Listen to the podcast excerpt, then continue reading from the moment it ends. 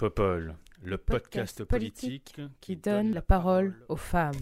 Every time I look down on this timeless town, whether blue or gray be her skies, whether loud be her cheers or whether soft be her tears, more and more, more and more, do I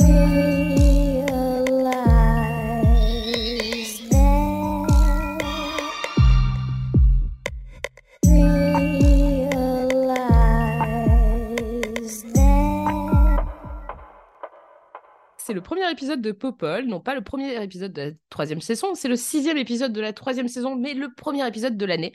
J'espère que vous êtes encore en train de suivre. Euh, merci d'être là, merci de nous écouter. Pour cette nouvelle année, j'ai le grand plaisir d'accueillir Aurélie Bourmeau. Bonjour Aurélie. Bonjour Léa. Euh, Comment vas-tu? Très bien. Est-ce que tu pourrais nous parler de toi, s'il te plaît? Oui, donc euh, euh, je suis euh, Aurélie Bourmeau, comme tu l'as dit, je suis médecin euh, de santé publique. Je travaille dans l'hôpital pédiatrique Robert Debré à Paris, où j'aide les cliniciens à faire de la recherche clinique.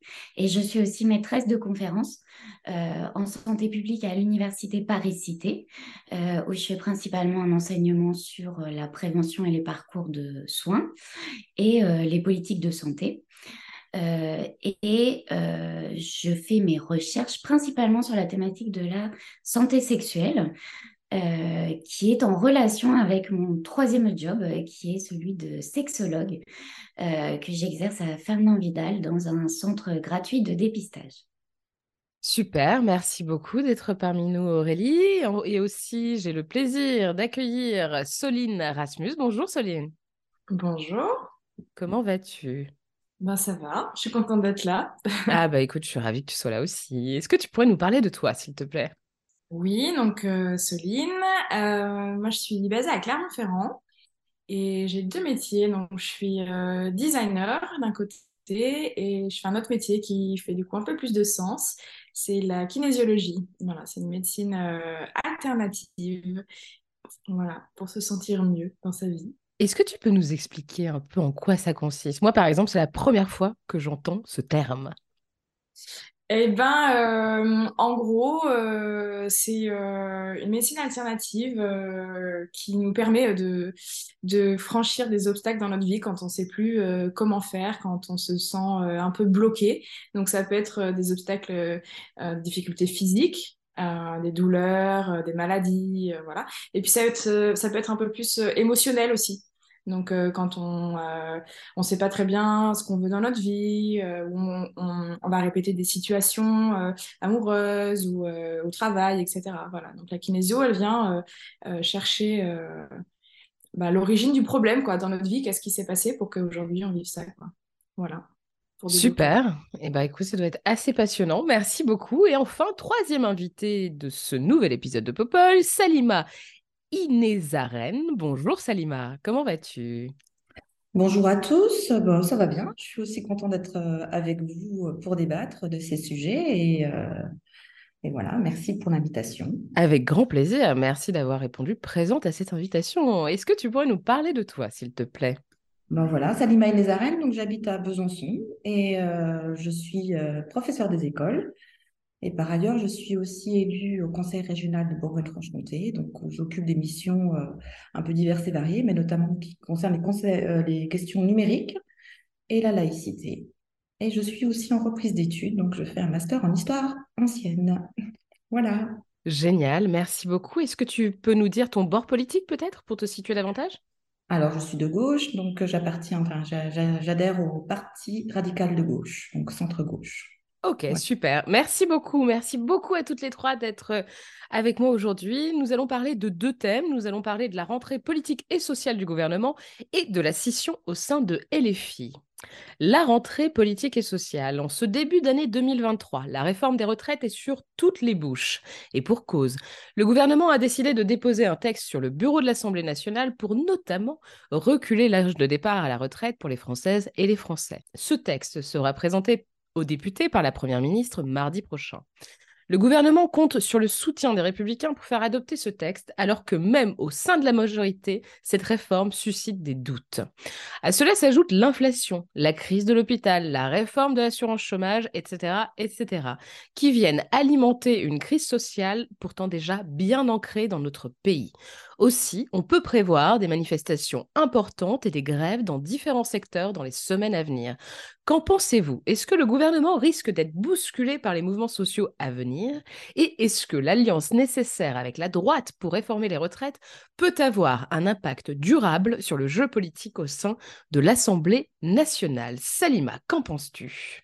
Euh, bon, bah, cette question des retraites, c'est une arlésienne. Hein. Macron 1 avait promis une réforme, Macron 2, finalement, il vient. Euh, ce qu'on peut constater, c'est que ça fait huit réformes en peu de temps sur cette euh, question des retraites et on voit que ça ne va toujours pas mieux.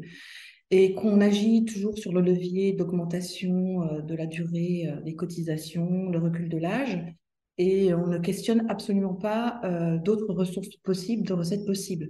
Donc, euh, je crois que hum, le climat se durcit en France. Hein. On, constate quand même qu'il y a un, ras-le-bol euh, des Français parce qu'ils ne se sont pas entendus, écoutés, sollicités ni questionnés, et que les décisions viennent d'en haut et s'appliquent pour tous sans, sans concertation. Donc, je pense que la rentrée politique va être effectivement difficile puisqu'il y a un acteur euh, dont on n'a pas parlé, mais euh, le RN est quand même présent à l'Assemblée nationale et euh, surfe beaucoup sur ce mécontentement des Français pour, pour crisper le débat en étant sur une position assez opportuniste, démagogique, et en fait son point de commerce. Donc, effectivement, cette réforme passera certainement avec les voix de droite puisque c'est déjà euh, le gouvernement Fillon en 2003 qui avait euh, proposé cet allongement, euh, enfin le recul de l'âge des retraites. Et voilà, je crois qu'on ne va pas y couper. 64, hein. 65 ans, c'est la question qui reste. Là où il va falloir faire très très attention, c'est sur d'autres questions, c'est les, les travailleurs qui ont commencé à travailler très jeunes, la question de la pénibilité. Donc les carrières longues et la pénibilité euh, devront quand même euh, être prises en compte. Et puis euh, encore ce minimum contributif, hein, donc le minimum vieillesse, comment, comment, comment, comment, tout cela va, va s'organiser. Ouais, c'est clair, il y a beaucoup de, questions qu'on peut se poser. toi, le fait que le gouvernement soit en train de négocier un, accord avec LR, ça te, surprend? Enfin, moi, pas du tout, mais euh, est-ce que ça te surprend? Est-ce que tu penses que ça peut rebattre les cartes euh, au sein de cette majorité relative et au sein de l'Assemblée nationale, notamment pour les prochains textes à venir? Et peut-être avoir une, euh, ligne politique, bien qu'elle le soit déjà pour moi beaucoup trop, encore plus ancrée à droite dans les mois à venir? Ben, le ni de gauche ni de droite, on voit bien que c'est et de droite et de droite. Hein clairement, euh, ça a été une déception parce qu'on ne connaissait pas vraiment euh, le président Macron avant son arrivée.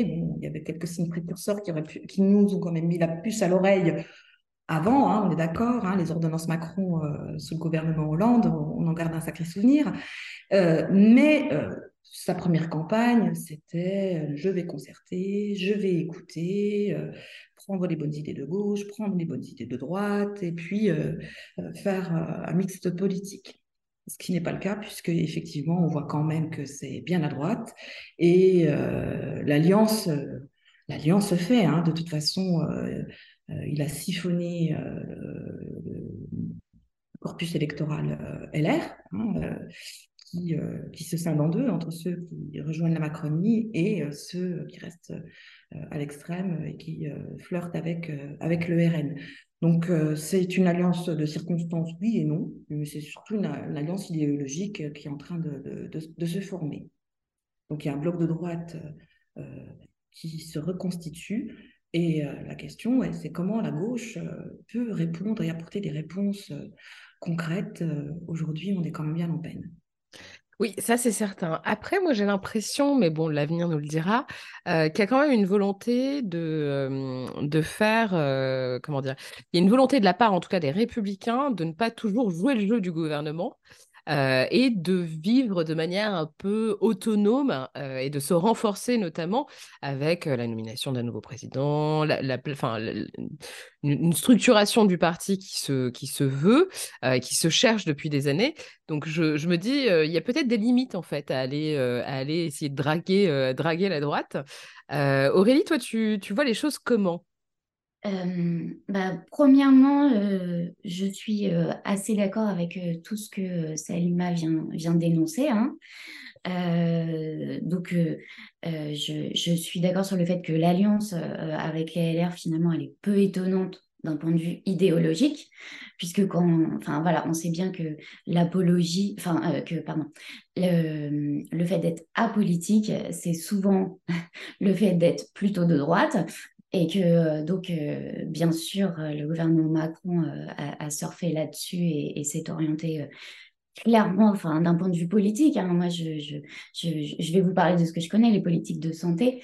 et les politiques sociales. Donc, on, on, voit bien qu'on est sur l'idéologie des politiques de droite. mais j'ai envie de vous dire, c'est pas seulement Macron, en fait, ça fait, ça fait des, des dizaines d'années euh, que toutes les politiques sur la santé euh, et les politiques sociales qui sont passées sont des politiques principalement de droite, quel que soit le bord du, du, gouvernement. Et, euh, et, les réformes de la retraite sont bien sûr la, la, continuité de ce qu'on peut voir en termes de politique de, de, santé et de politique économique. moi, ce que, ce que j'aime raconter à mes étudiants, c'est de leur refaire l'histoire à partir de la démographie euh, de la France, à savoir que euh, en 2050, il y aura plus d'un tiers des Français qui auront plus de 65 ans. Euh, et que donc, à partir de là, ça nous fait énormément de personnes qui vont être à la retraite.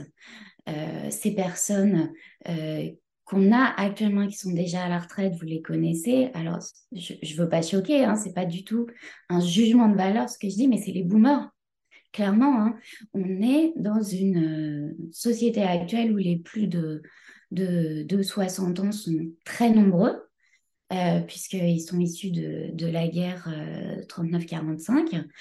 Euh, ce sont les votants et ce sont ceux qui détiennent le patrimoine, d'accord? Vraiment, toute la richesse nationale.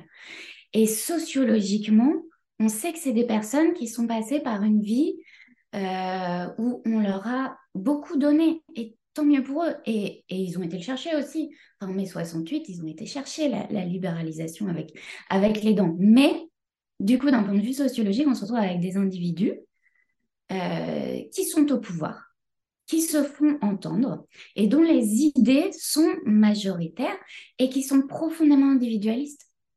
Euh, et, donc, on est vraiment dans le moi-je. Euh, pour ces générations-là. Donc, bien évidemment, qu'ils se posent la question de comment mes retraites vont être financées, puisqu'il y a de moins en moins de population active. Et que la tendance est qu'il y aura de moins en moins de population active pour payer les retraites. D'accord? Puisqu'on a un système où les retraites sont euh, payées par les cotisations sociales. Euh, donc, comme l'a dit Salima, il y a d'autres moyens de payer pour les retraites. Et quand je dis les retraites, je parle de tout ce qui va être sécurité euh, sociale, aussi la santé, etc. Mais euh, il n'empêche que pour l'instant, l'idée, c'est que la retraite est payée par euh, la frange active de la population. et donc, l'idée, c'est bien sûr d'augmenter l'âge de travail de cette population. Ça a un sens démographique dans le sens où on vit de plus en plus longtemps et en bon état de santé. Donc, ça a du sens de dire on ne va pas pouvoir partir à la retraite alors qu'on a encore la moitié de notre vie en bon état de santé devant nous. Ça, ça a du sens. Mais comme l'a dit Salima, c'est pas pour tout le monde. Encore une fois, quand on a travaillé, euh, qu'on a commencé à travailler à 18 ans, qu'on a un travail extrêmement pénible, euh, c'est pas du tout la même chose de prendre sa retraite à 60 ans que dans mon milieu, je parle du milieu médical, on n'arrive pas à faire sortir Hein, les, personnes qui ont 70 ans, qui s'accrochent euh, et s'accrochent avec leurs idées euh, bah, voilà, qui sont peut-être pas forcément d'actualité.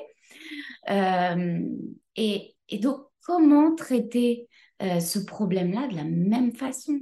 C'est évident, nous, ce qu'on dit hein, en prévention et en santé publique, c'est que une politique, une réforme, une action qui est la même pour tout le monde, par définition, elle est à l'origine d'inégalités sociales. C'est vraiment la base. Si on ne fait pas du ciblé, de l'action ciblée, on est forcément en train de provoquer des inégalités. Et là, paf, les réformes de la retraite, on est là-dedans. Alors bien sûr, ils ont compris hein, les techniques de communication, qui est de dire, non, non, mais rassurez-vous, il va y avoir des visites avec de la médecine du travail, pour ceux qui sont pénibles, qui vont dire que ces gens-là, oui, ils peuvent partir plutôt à la retraite. Alors, déjà, moi, en tant que médecin, j'ai jamais vu un médecin du travail. Et je pense qu'il y a plein d'entreprises où l'accès à la médecine du travail, euh, bah, c'est quelque chose de complètement utopique. Euh, donc, euh, bah, ça, c'est de la poudre aux yeux. même si on est d'accord qu'il y a un problème structurel du financement de la sécurité sociale, de par, comme je vous l'ai dit, la structure démographique française, il y a probablement beaucoup plus de voies à explorer que ça. Et les économistes, notamment de la santé, proposent d'autres voies. Et euh, c'est vrai que euh, euh, ce qui a été choisi là, c'est pour faire plaisir aux votants, aux votants. c'est clairement orienté, oui. C'est clairement orienté, en effet. En tout cas, idéologiquement, moi, j'ai l'impression qu'il y a un positionnement dogmatique, hein, clairement, euh, de la part du gouvernement. C'est valable d'ailleurs, à mon sens, dans d'autres euh, domaines, comme sur le domaine de l'assurance chômage, etc. Le fait de, reculer euh, le temps d'indemnisation de 25% si on est en dessous des 9% du taux de chômage, de manière, enfin, sur le territoire national, sans que ce soit même, que ce soit pris en, que, le, que les conséquences, enfin, pardon, que les circonstances locales ne soient prises en compte etc. C'est vraiment totalement aberrant. Et on s'enferme vraiment dans une logique dogmatique néolibérale, capitaliste. Enfin, on n'est pas effectivement très surprise par rapport à ça. Pour revenir peut-être sur l'aspect euh, sur l'aspect euh, euh, contestation sociale, parce que c'est vrai qu'on est quand même là dans une situation où ça peut péter à n'importe quel moment. Les Gilets jaunes ont appelé à, à manifester à nouveau d'ailleurs aujourd'hui. Il y a une grosse manifestation et marche qui est organisée et qui est prévue pour le 21 janvier. La CFDT, qui pourtant était quand même plutôt proche du gouvernement sur cette éléments, il faut bien le dire, euh, a finalement retourné sa veste en disant que cette réforme ne lui convenait pas. Donc je pense que la, la, contestation sociale risque d'être assez forte. Euh, Soline, qu'est-ce que tu qu'est-ce que tu en penses, toi? Ben euh, moi, je pense que de toute façon les syndicats l'ont dit, hein, qu'ils descendraient dans la rue s'il y avait cette retraite là qui passait jusqu'à 67 ans. Euh, mais moi, je pense que les, gens, euh, les gens forcément vont contester parce qu'ils vont d'ailleurs contester contre, contre cette réforme, mais contre tout le reste, contre l'inflation, euh, contre la difficulté ouais, de, finir les fins de mois. C'est un, un ras-le-bol général. On parlait de tout à l'heure aussi de, de cette politique-là qui s'oriente quand même beaucoup vers la droite, etc. Je pense que, que les gens, effectivement, bah, ils, en, ils en peuvent plus tout ça, quoi. C'est, euh, c'est, devenu euh, invivable. Et puis donc là, on leur, on leur demande encore euh, de, de, fournir des efforts, euh, de, de, cotiser plus longtemps, etc. Et, et tout à l'heure, Aurélie parlait du fait de qu'il n'y ait qu'une seule, comment dire, qu'une seule loi qui soit appliquée à tout le monde, du coup, qui va, qui du coup, bah, va être forcément inégalitaire. Et, euh, et je pense que c'est le, le gros problème euh, euh, de cette réforme aussi, c'est qu'en plus, ils veulent supprimer tous les régimes spéciaux, etc. Donc, ça va encore renforcer ces inégalités, etc. Et du coup, bah, je, je, moi, je suis persuadée que derrière, il y aura des contestations et que les gens vont, vont effectivement contester contre ça et tout le, et tout le reste, quoi. Donc, est-ce que tu penses que ça peut mettre en difficulté Emmanuel Macron? Moi, c'est la vraie question que je me pose. Parce que des contestations sociales, je veux dire, on les a quand même connues. Les, Gilets jaunes, c'était le mouvement le plus structuré, le plus organisé, le plus long euh, que l'on a connu depuis des années. Et pourtant, euh, qu'est-ce qu'il a fait? Une espèce de quoi? Euh, Convention citoyenne, c'est ça? Avec des mesures à la con, les cahiers des doléances et puis le fait d'être allé faire le Tour de France pour dire non, mais vous inquiétez pas, bien sûr que votre avis compte, etc. Alors qu'ils n'en ont absolument rien à foutre. Euh, j'ai l'impression que c'est difficile de les euh, bousculer, en fait. Oui, euh, totalement. C'est vrai, c'est vrai que c'est une bonne question. Est-ce que derrière, ça va acter un changement Derrière, sur cette convention citoyenne, il y a, quasiment rien qui. Enfin, il y a beaucoup de choses qui en sont sorties, mais rien n'a été acté derrière. Rien... Ah, pardon, c'était le grand débat. Le grand débat. Le grand débat national. Mais voilà, donc on, on voit que même s'il y a une espèce de de fausse écoute. Moi, j'ai l'impression que c'est un petit peu ça. C'est ce que disait tout à l'heure Aurélie sur la communication. Ils sont très très bons pour dire mais vous inquiétez pas, on vous a entendu, on, sait que voilà vous avez besoin de telle chose, etc.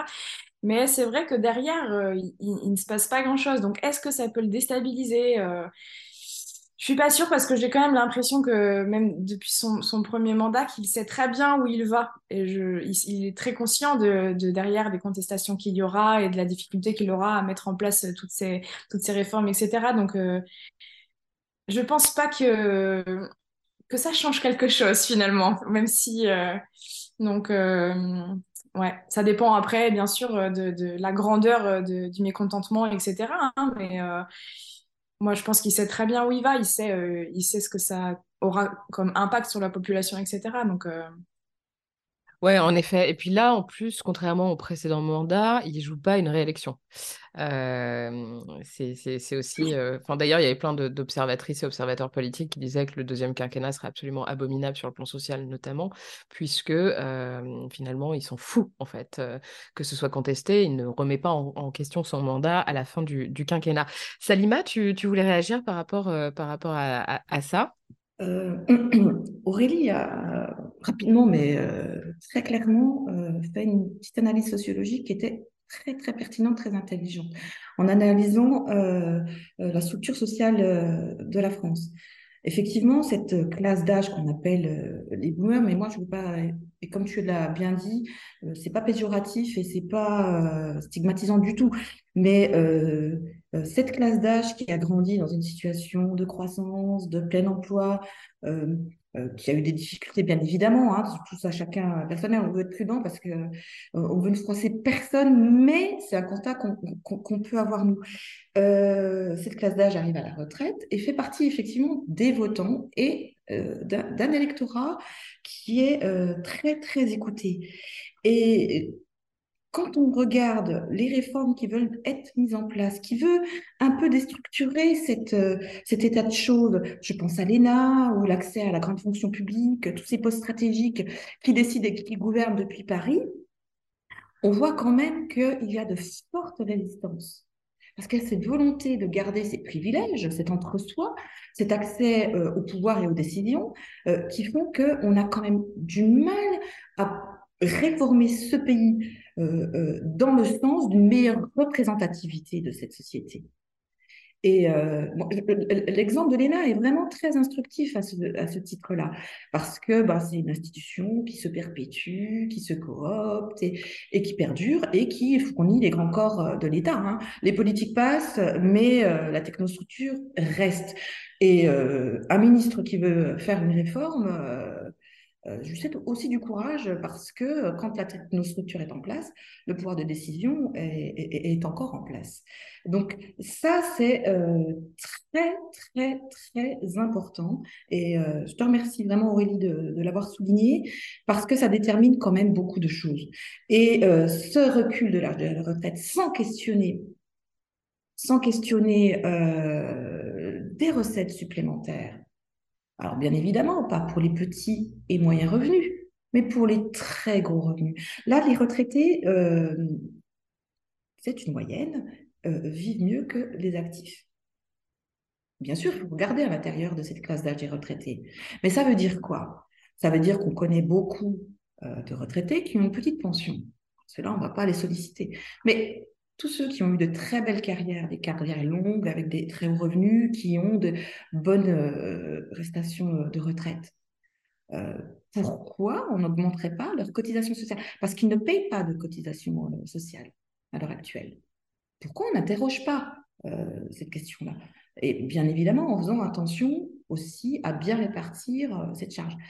Tout ça n'est pas questionné parce qu'évidemment, ben, on ne touche pas à cette structuration-là et on n'avancera pas. Parce qu'on vit ça avec un sentiment d'injustice et surtout les classes moyennes aujourd'hui qui sont très sollicitées au niveau des taxes et impôts, qui voient leur pouvoir d'achat euh, diminuer. Mais je remplacerai même le mot de pouvoir d'achat par pouvoir de vivre. Aujourd'hui, c'est la question de pouvoir bien vivre en France en ayant une activité professionnelle euh, euh, rémunérée, mais moyennement rémunérée. C'est le sentiment de déclassement. Qui Oui, pas tout à fait.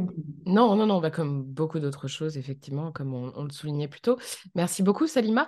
Euh, Aurélie, je profite que tu sois parmi nous pour euh, faire une petite digression au sujet de l'hôpital public, parce qu'on parle beaucoup dans les médias de la crise de l'hôpital public. Euh, c'est quoi la réalité sur le terrain, en fait? Alors, on va être un petit peu déprimant, je pense, pour ce début d'année. La, la réalité sur le terrain, c'est que, euh, c'est que les, beaucoup de gens sont partis de l'hôpital suite à la crise Covid, parce que ça a été vraiment quelque chose de très dur à vivre. Euh, petite parenthèse, pendant la crise Covid, on a quand même été particulièrement soutenu par le gouvernement. Faut leur donner ça, vraiment. Euh, voilà, je, suis capable de critiques euh, négatives, mais aussi de critiques positives. Et euh, on a eu cette chance en France d'avoir un gouvernement qui a été très soutenant. Mais c'est fini.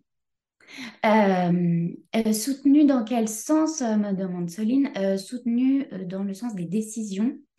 Les décisions qui ont été dures à prendre, hein, le confinement, c'est vraiment les soignants qui ont demandé au gouvernement de mettre en place le confinement parce qu'ils n'en pouvaient plus.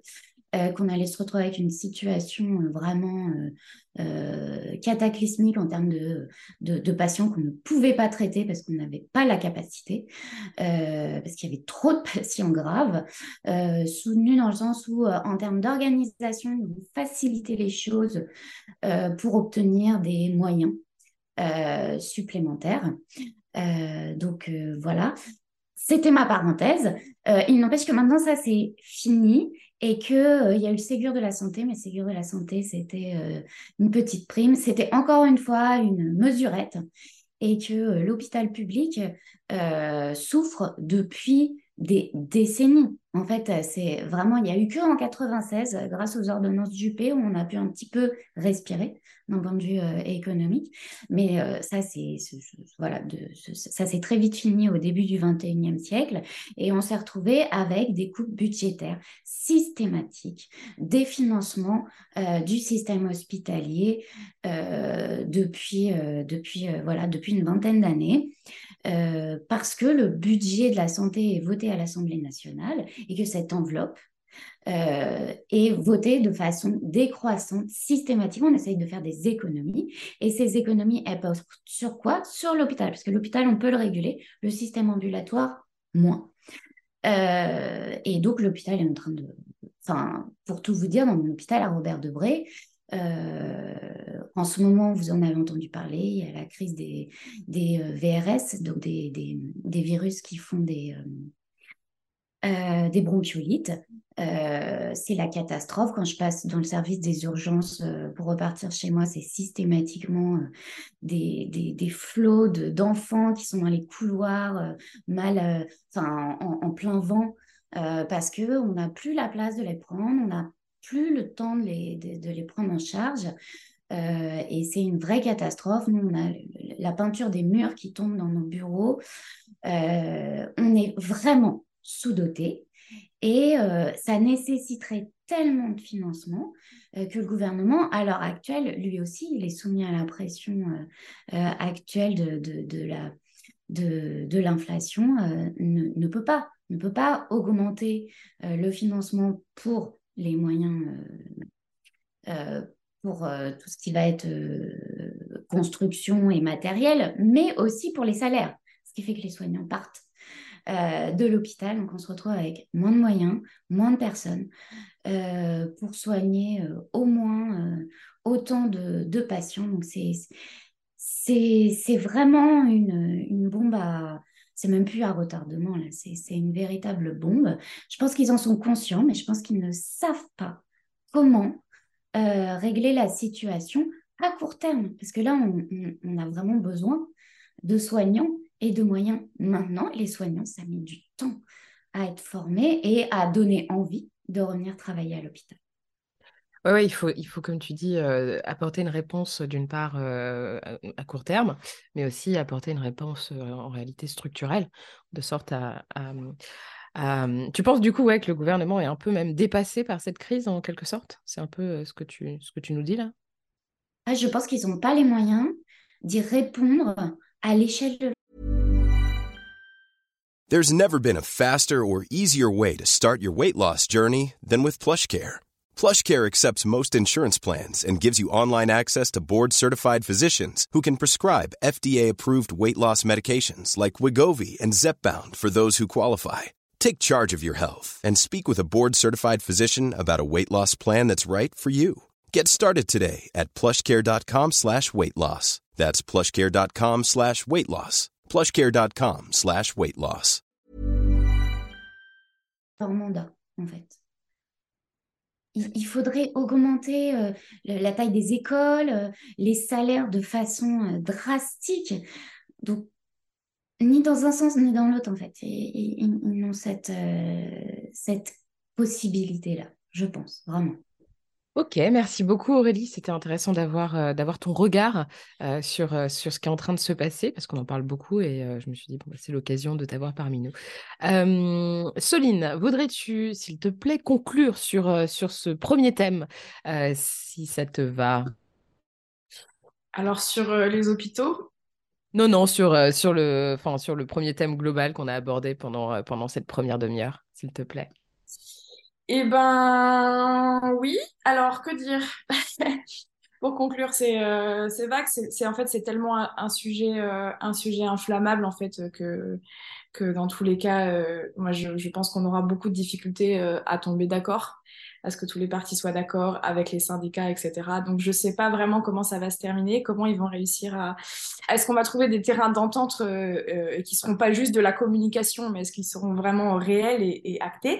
Euh, voilà, moi c'est un peu la question que je me pose de savoir bah, comment va passer comment va passer cette réforme. Voilà. Mais Est-ce qu'il faut la passer? Bah, qu'il faut pas la passer, en fait. Ou en tout cas, pas dans ces termes. Voilà, c'est sûr, pas dans ces termes. D'ailleurs, euh, euh, tout à l'heure, Salima euh, a, dit quelque chose d'intéressant, c'est qu'en fait, on ne questionne pas les autres sources.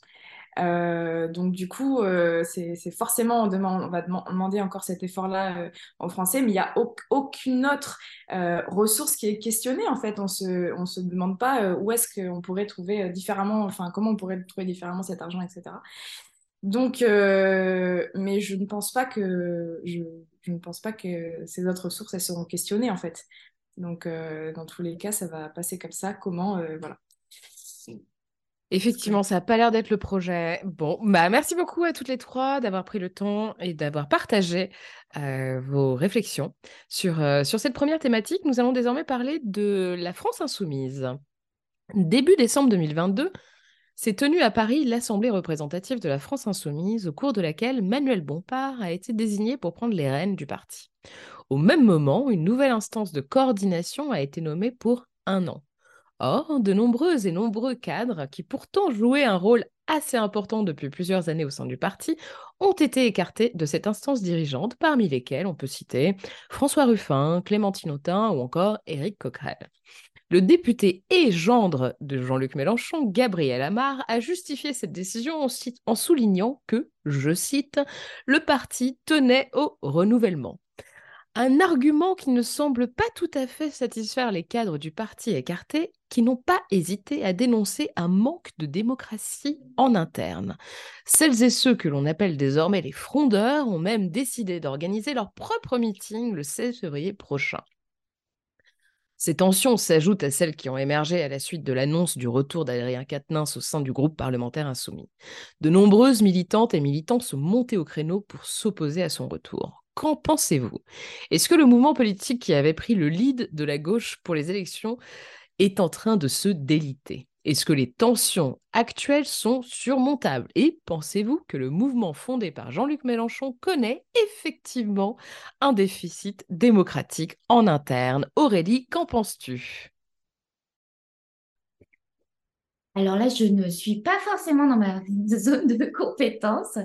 Euh, je, dois avouer que, effectivement, en ce qui concerne le parti euh, euh, La France Insoumise, euh, j'ai ressenti beaucoup de doutes à partir du moment en fait où euh, Jean- Jean-Luc Mélenchon n'a pas appelé à voter contre Marine Le Pen. Euh, pour moi, faire barrière au, Front National, c'est, enfin voilà, c'est quelque chose qui se discute pas.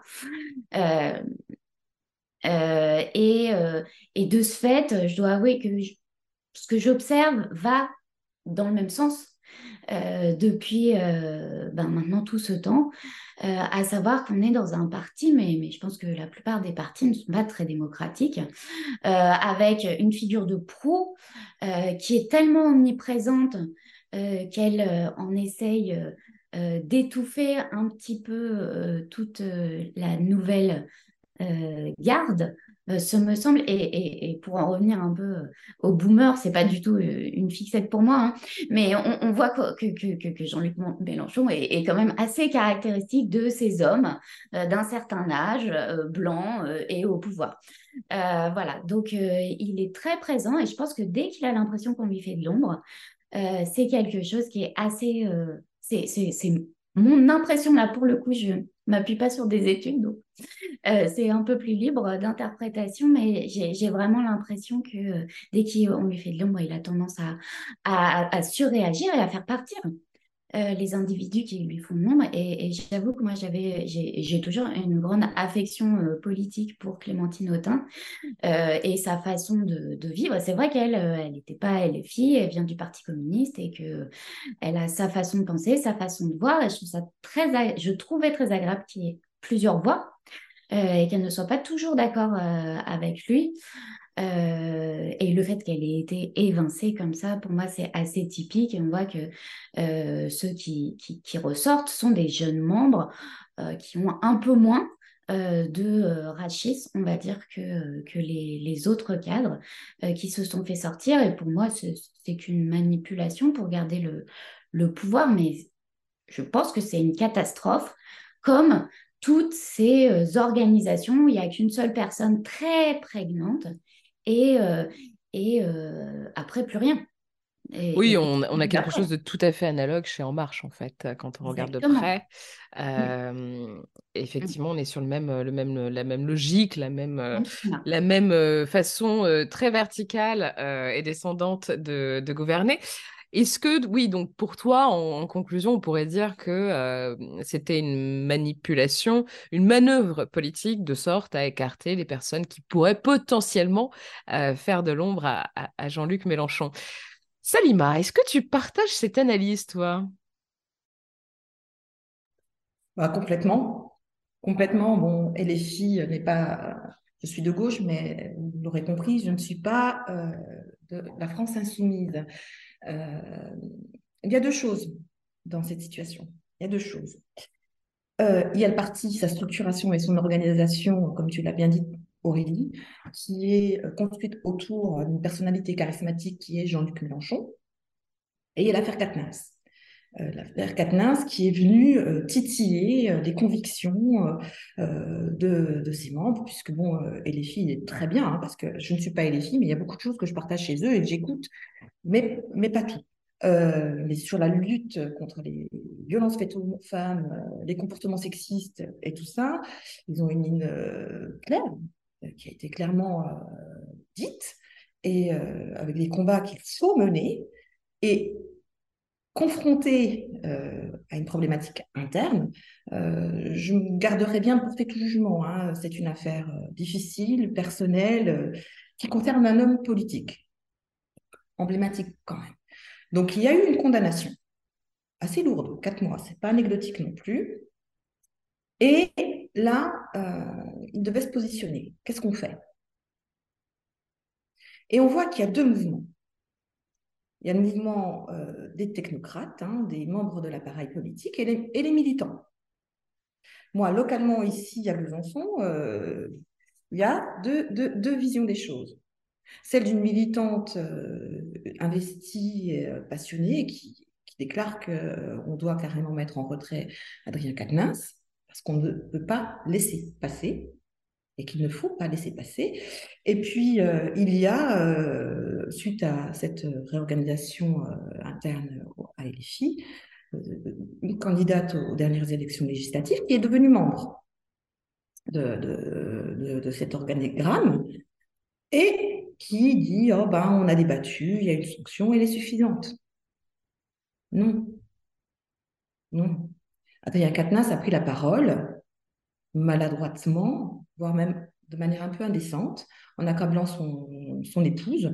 Ah oui, de Euh, manière totalement indécente. C'était pas ah maladroit, oui, c'était orienté, c'était violent, c'était insultant, Alors, euh, moi, euh, c'était méprisant sur les droits euh, des femmes voulu et les victimes. Non, non, c'est pas maladroit. hein. Non, mais j'ai carrément dit indécent. Et je l'ai écouté et j'étais horrifiée. Il a envie de se justifier, peut comprendre. Euh, déjà, laisse passer un peu de temps quand même. hein. Euh, ne, ne, ne, pas rajouter de l'huile sur le feu euh, immédiatement. Et sa ligne de défense est juste détestable. Elle est juste détestable. Et ressortir des choses de l'intimité du couple comme ça, c'est, je trouve que c'est très malsain. Et en plus, il fait appel euh, à, des témoignages de femmes qui, qui lui envoient des messages. de- Enfin bref, bon, passons à autre chose. Oui, alors que le procès a déjà eu lieu, quoi. Enfin, Oui, en oui. plus, Euh, en Ce qui plus. est intéressant à analyser, c'est la réaction euh, des membres de LFI qui sont confrontés donc à leurs valeurs, à leurs convictions. Et là, on voit carrément une dichotomie qui s'est opérée entre ceux euh, qui soutiennent l'appareil et ceux qui sont profondément attachés euh, à ces valeurs et, et à cet enjeu qui est la, lutte contre les violences faites aux femmes, les violences sexistes, euh, et qui disent clairement qu'il n'a plus sa place. Voilà. Et puis, ce qui se passe à LFI euh, pour les cadres qui ont été écartés, c'est l'arroseur arrosé. Excusez-moi. Euh, ils sont quand même pas connus pour avoir un fonctionnement très démocratique. Tous les partis ne fonctionnent pas de la même façon. Si vous venez au PRG, euh, Aurélie, vous verrez, nous avons des débats très riches, très nourris, très instructifs, parce que là, moi, si je peux débattre avec vous, c'est aussi que je me nourris de- des échanges avec mes collègues qui ont des visions différentes et, qui vont vraiment euh, construire une opinion et euh, une vision des choses où tout n'est pas blanc, tout n'est pas noir, mais euh, qui, qui s'auto-alimente. Là, non, hein, c'est la ligne du parti, c'est très descendant. Le, rapport avec euh, euh, Renaissance a été fait euh, et c'est tout à fait ça. Aujourd'hui, Jean-Luc Mélenchon avait fait une promesse de ne pas se représenter aux prochaines présidentielles. Et là, je pense qu'il est en train de préparer la prochaine échéance. Et des gens brillants, hein, je ne partage pas forcément tous les points de vue, mais il y a des gens brillants. Moi, j'écoute beaucoup François Ruffin, euh, qui a sorti euh, une analyse euh, récemment sur pourquoi euh, le RN réussit à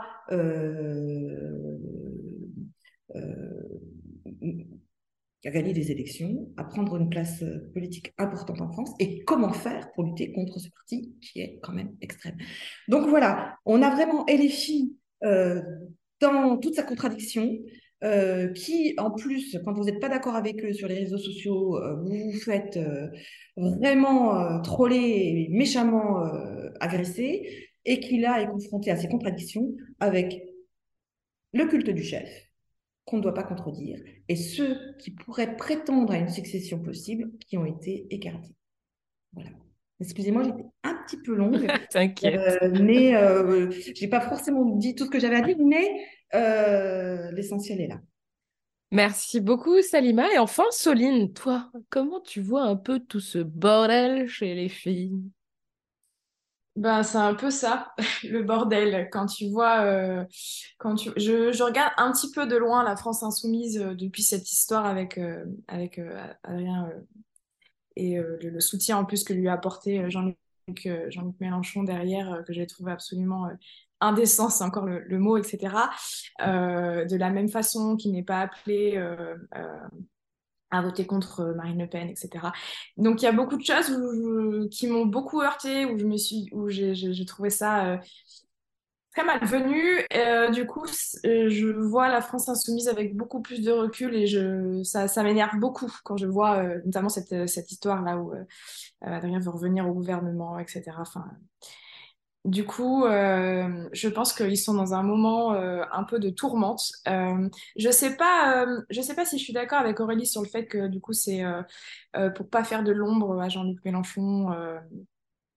je, je suis pas totalement convaincue qu'il y ait ça. Je pense qu'il y a vraiment une, envie aussi de, renouveau dans, le, parti, peut-être aussi justement d'enterrer un peu ces, ces histoires de violence conjugale, etc. donc je, pense qu'on n'en sait pas vraiment tous les tenants et les aboutissants de cette histoire et que ça viendra sûrement d'ailleurs. Hein. Je pense qu'il y a un moment on va savoir pourquoi ça s'est passé comme ça. Après, euh, je trouve que c'est un, parti, alors tous, hein, certes, mais euh, un parti qui est beaucoup euh, tourné autour de l'ego de chacun. et la tête qui était Jean-Luc Mélenchon était beaucoup comme ça. Donc, ça m'étonne pas que, ça, que ces, ces, ces, batailles continuent, etc. je trouve que ça donne vraiment une, une mauvaise image de, de leur parti en plus.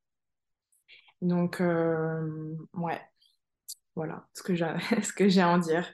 Et sur les conséquences politiques, en fait, parce que là, on, est plus dans le constat. On constate toutes euh, autour de la table, effectivement, que euh, euh, on, est on est avec quelqu'un qui a pas mal de melons, c'est gentil de le dire comme ça. On est avec d'autres personnalités qui cherchent à émerger, qui pensaient, et ça j'en suis sûre, je peux m'en mettre la main à couper, qu'ils allaient être enfin rendus en 2022. Surtout quand, euh, euh, au soir du premier tour, euh, Jean-Luc Mélenchon leur a tendu la main en disant faites mieux. Tout le monde pensait que c'était bon, que c'était plié. Ensuite, quand il a annoncé qu'il ne se représentait pas à Marseille en tant que député, tout le monde s'est dit bon, bah effectivement, il va peut-être bien quitter la vie politique. En fait, pas du tout. Donc, je pense que les Clémentine Autain, les François Ruffin, mais même les Corbière, Coquerel et compagnie, qui ont quand même effectivement à mon avis, en tout cas, ça se voit dans leur posture et dans les, prises de position qu'ils peuvent avoir, mais aussi les prises de parole euh, dans les médias, etc. Une ambition politique, de toute évidence, euh, qui est vraisemblablement un petit peu carriériste. Et c'est valable aussi pour Clémentine Autain, que j'apprécie par ailleurs sur le fond, euh, ou d'autres comme Mathilde Panot, qui est bon, plus proche de Mélenchon, mais peu importe, qui, à mon avis, a envie de faire de la politique et, et pas là juste pour un mandat, clairement. Donc effectivement, je pense que toutes ces personnes se sont dit ah merde en fait, il est encore là! Euh, et s'attendaient pas du tout à ça s'attendait pas du tout à ça. Et je pense aussi que ça peut avoir, à mon sens, des conséquences assez importantes sur euh, le rôle que LFI a mené sur l'union de la gauche. Euh, pour les législatives, on a déjà Marine Tondelier qui a dit que ELV n'irait pas aux européennes avec eux euh, et elle. on a quand même clairement, je pense, des velléités au sein du PS avec le congrès, etc., de se démarquer, euh, en tout cas c'est ce qui est proposé en alternative à Olivier Faure, de se démarquer de la NUPES, etc. Donc est-ce que toi tu penses, euh, Soline, que ça peut avoir des conséquences même dommageables, euh, tant pour LFI que pour la NUPES? Ben oui, on le, on le voit déjà de toute façon. Euh, comme tu dis, euh, déjà les Verts n'ont pas voulu, ne souhaitent pas aller aux européennes avec eux, euh, etc.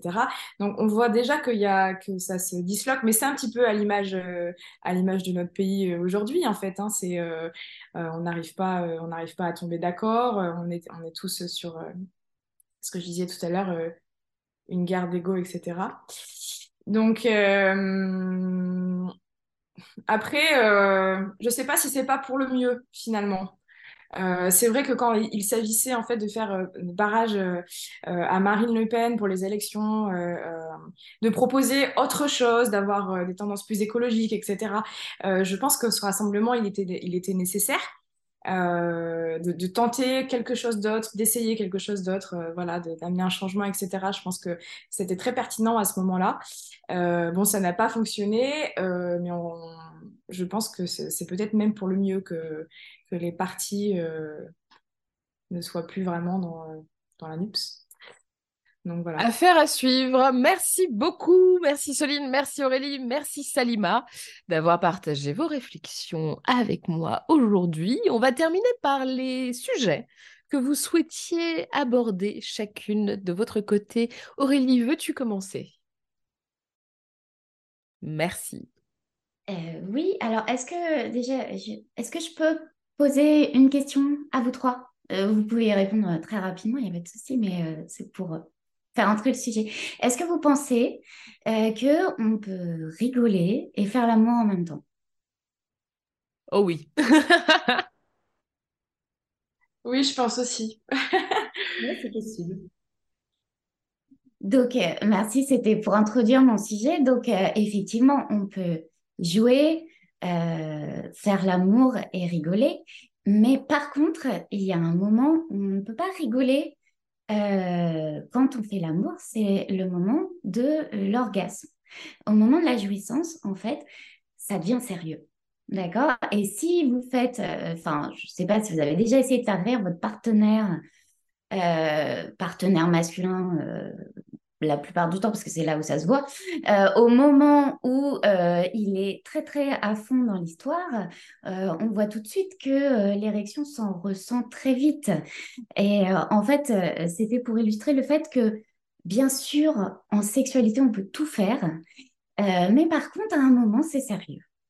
Euh, et, voilà comment je vais approcher mon, sujet, c'est qu'en tant que sexologue, mais aussi en tant que médecin-chercheur, euh, j'ai envie de pousser euh, un, petit, un petit coup de, je ne vais pas dire de, de, gros mots, mais voilà, j'ai envie de faire passer le message que la sexualité, c'est pas que Marie-Claire. et c'est aussi quelque chose et un sujet qui est sérieux, euh, dans le sens euh, où, euh, en fait, dès que je suis entrée dans cette, dans cette nouvelle profession qu'est la sexologie, je me suis rendu compte que je retrouvais énormément d'approches que je pouvais trouver en tant que chercheur rigoureux, robuste et qui parlait de choses pas forcément très rigolotes pour la plupart des gens. on a tendance a beaucoup parlé et à déstigmatiser actuellement hein, la sexualité, euh, avec les sextoys, euh, etc., avec le Viagra, avec, euh, avec le fait de pouvoir avoir plusieurs partenaires. Ça, c'est déjà une très bonne chose. Mais j'ai envie de dire et, et, et, de souligner le fait que les gens peuvent souffrir de sexualité on le sait, avec tous les problèmes de stigmatisation que peuvent entraîner, les problématiques d'orientation euh, sexuelle, les problématiques d'identité sexuelle, mais bien au-delà de ça, il y a des vraies maladies en lien avec la sexualité et les gens en souffrent. Je vais vous prendre un exemple, la maladie de la péronie chez l'homme, qui est le fait d'avoir euh, une verge euh, qui se courbe à partir de 35-40 ans. Euh, c'est une maladie tellement grave que ça augmente de façon drastique les taux de suicide. Ça a été démontré. Euh, à tel point ça touche la qualité de vie des individus. On a la même chose chez les femmes.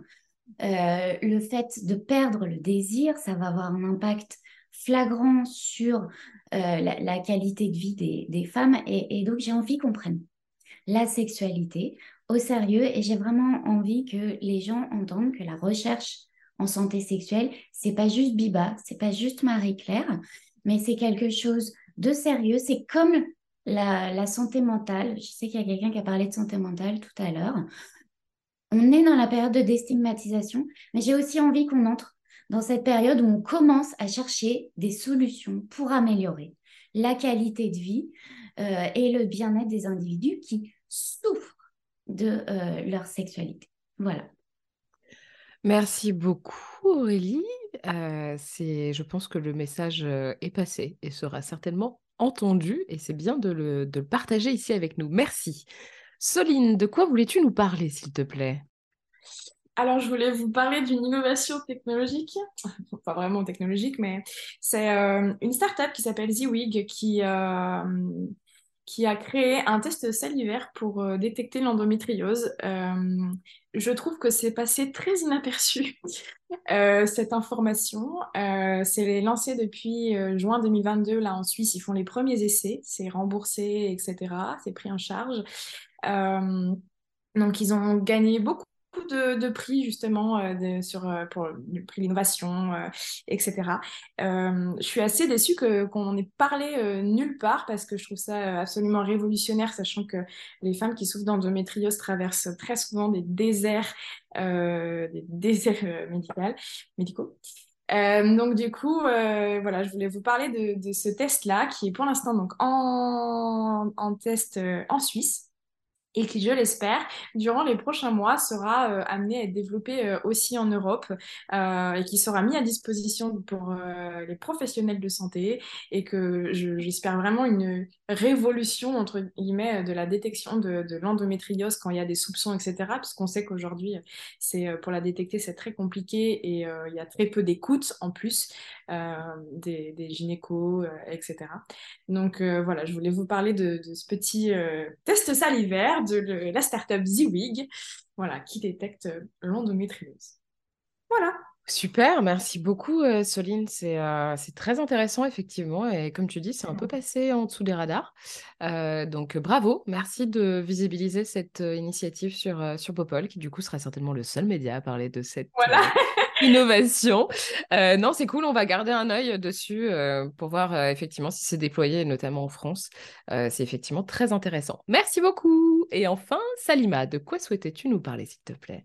Alors, euh, un sujet aussi très sérieux qui a motivé mon engagement en politique parce que en 2007, suite à l'élection de Nicolas Sarkozy, euh, j'ai décidé euh, d'adhérer déjà au PS à l'époque parce que je, je, trouvais qu'on avait élu un, président qui allait nous faire beaucoup de tort.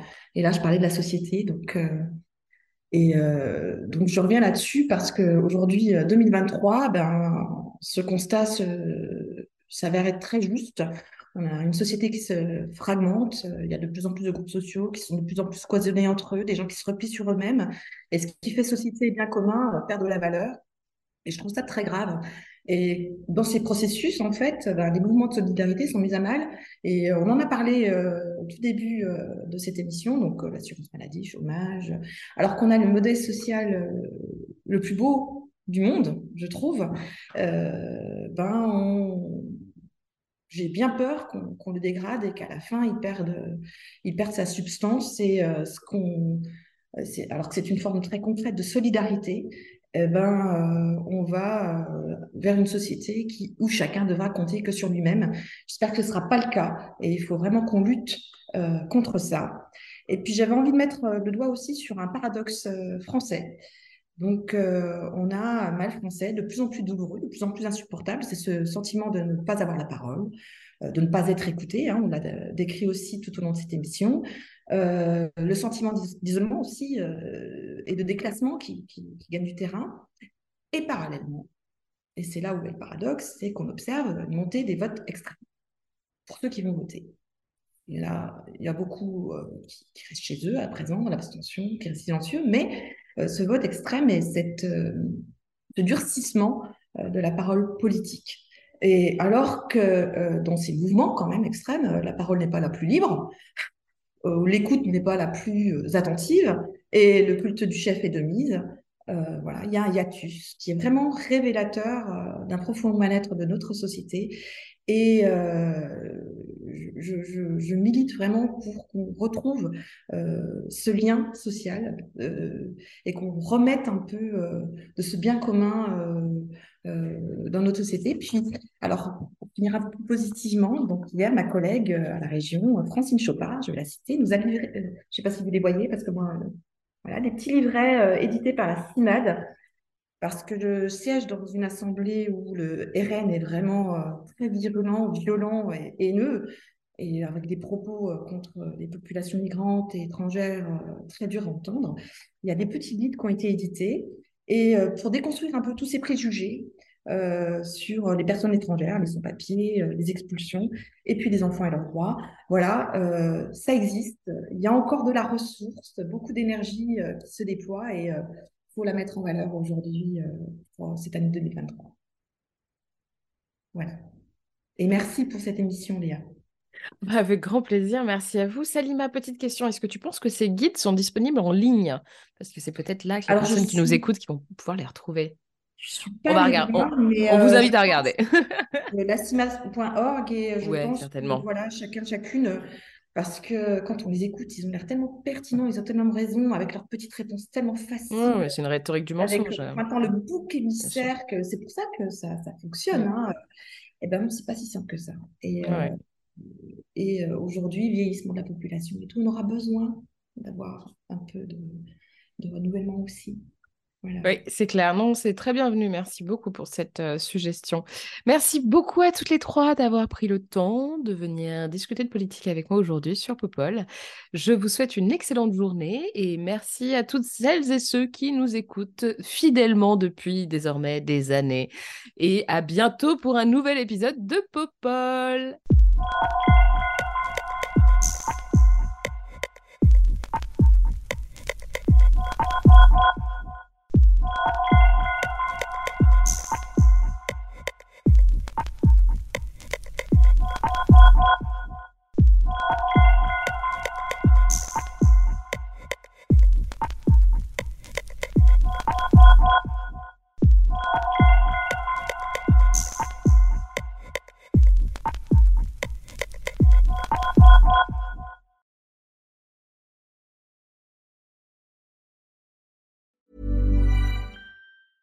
Even on a budget, quality is non-negotiable. That's why Quince is the place to score high-end essentials at 50 to 80% less than similar brands. Get your hands on buttery soft cashmere sweaters from just 60 bucks, Italian leather jackets, and so much more.